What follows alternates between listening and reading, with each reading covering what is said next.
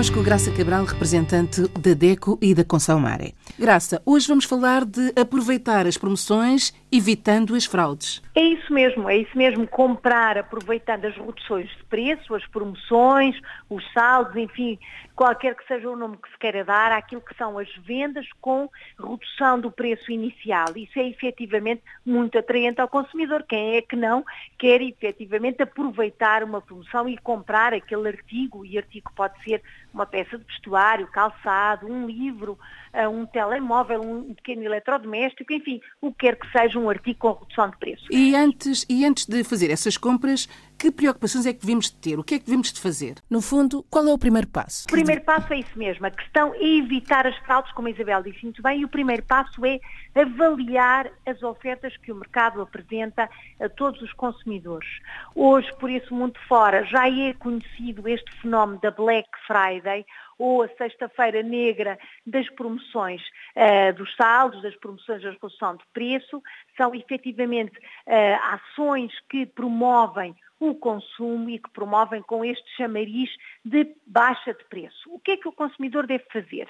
Deve verificar atempadamente, e porque a publicidade é um mecanismo tão, tão feroz e tão ativo, nós começamos a saber das promoções algum tempo antes delas existirem. Portanto, quem nos ouve na Europa, no mundo fora, enfim, na América, sabe que a Black Friday é uma realidade que aí está, as promoções andam em toda a parte, mesmo nos mercados de venda livre, como acontece ainda em África, há promoções e o consumidor, antes delas acontecerem, deve verificar qual é o preço que está a acontecer antes da promoção. Portanto, o primeiro passo que deixamos ao consumidor é verifique efetivamente qual é o preço inicial daquele produto que quer comprar.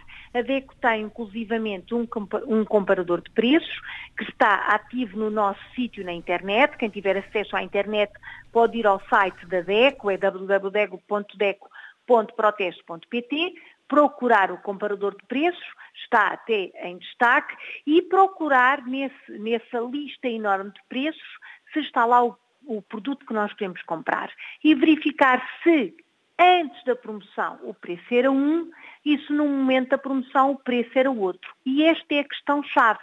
Vale a pena comprar se não houver promoção? Não. Portanto, o consumidor deve verificar se realmente a promoção é uma realidade ou um mito. O ano passado descobrimos, por exemplo, que artigos que na promoção custavam 20 euros, eh, falando na moeda corrente aqui em Portugal, mas que pode ser 20 escudos, pode ser 20 dólares, enfim, verificávamos que o preço era um na promoção, mas que 30 dias antes esse preço da promoção era o preço praticado.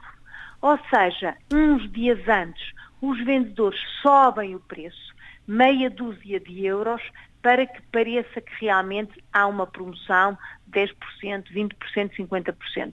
O consumidor tem que ser informado, avisado, prudente e procurar, inclusivamente na etiqueta do produto, qual era o preço inicial e qual é o preço em promoção, para avaliar se efetivamente houve um Se salto, vale a pena. Se houve uma redução, se vale a pena, exatamente. E muitas vezes nós aproveitamos estas promoções do final de novembro, princípio de dezembro, para comprar até os presentes de Natal. Quem não tem uma lista de presentes já para dar à família. Sendo que, enfim, consumir menos, se calhar é mais amigo do ambiente, é mais amigo até do espírito das festas. Mas esta promoção pode ser efetivamente uma boa aposta ou pode ser, como se diz em bom português, um tiro no pé.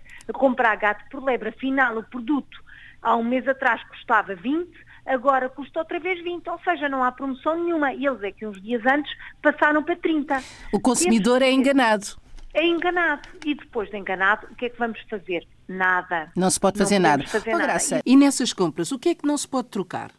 Não se pode trocar tudo. Essa questão é tão importante, Isabel, e é sempre uma questão que traz reclamações à ADECO. Há dois cenários que temos que avaliar.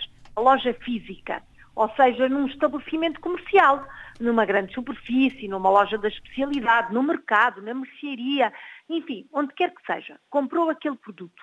O produto não tem defeito. Vamos pensar no vestuário. Eu comprei um vestido, não tive tempo para experimentar o vestido, ou não tive paciência, chego a casa e não me serve, ou não gosto, não fica bem. Vou à loja.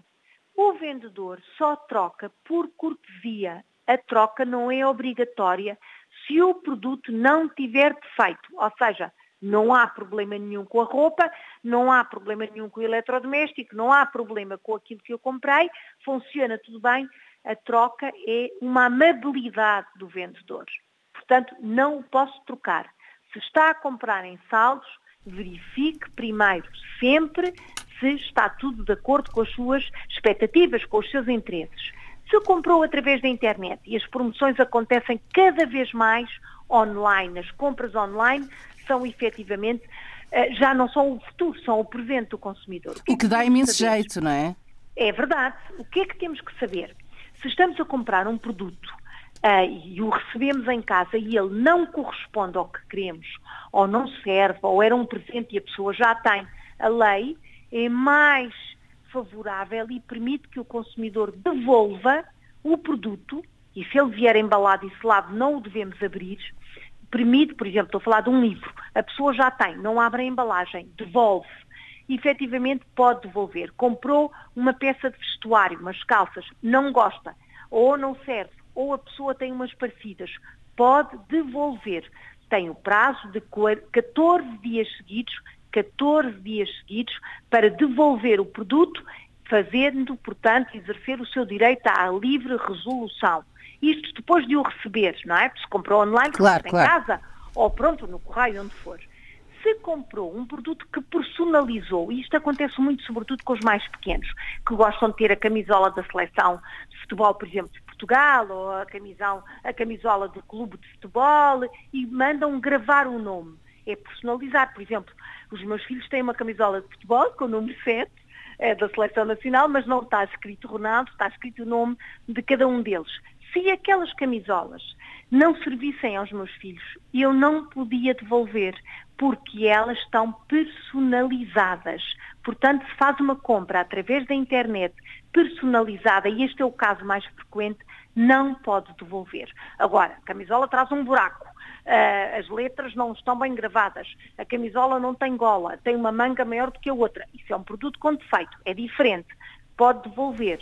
Agora o produto está nas suas perfeitas condições, está ótimo, não tem defeito nenhum, só não serve, é grande, é pequeno, enfim, então Nesse já não caso... pode devolver. Que depois nada podemos fazer, nem nós, associação, uh, de consumidores, Associação que luta pelos direitos dos consumidores, não tem forma de ajudar aquele consumidor. Mais uma vez, chegamos à conclusão que a informação é uma mais-valia. Um consumidor informado é um consumidor prevenido. É um consumidor mais alerta, é um consumidor que evita as fraudes. Olhe por si. O novo espaço dedicado aos direitos do consumidor em África e em Portugal. Coloque as suas dúvidas enviando o e-mail para o correio eletrónico olheporsi.rtp.pt e ouça as respostas na RDP África à segunda-feira, depois da uma da tarde. Olhe por si. Uma parceria RDP África, Associação DECO, com Isabel Flora e Graça Cabral.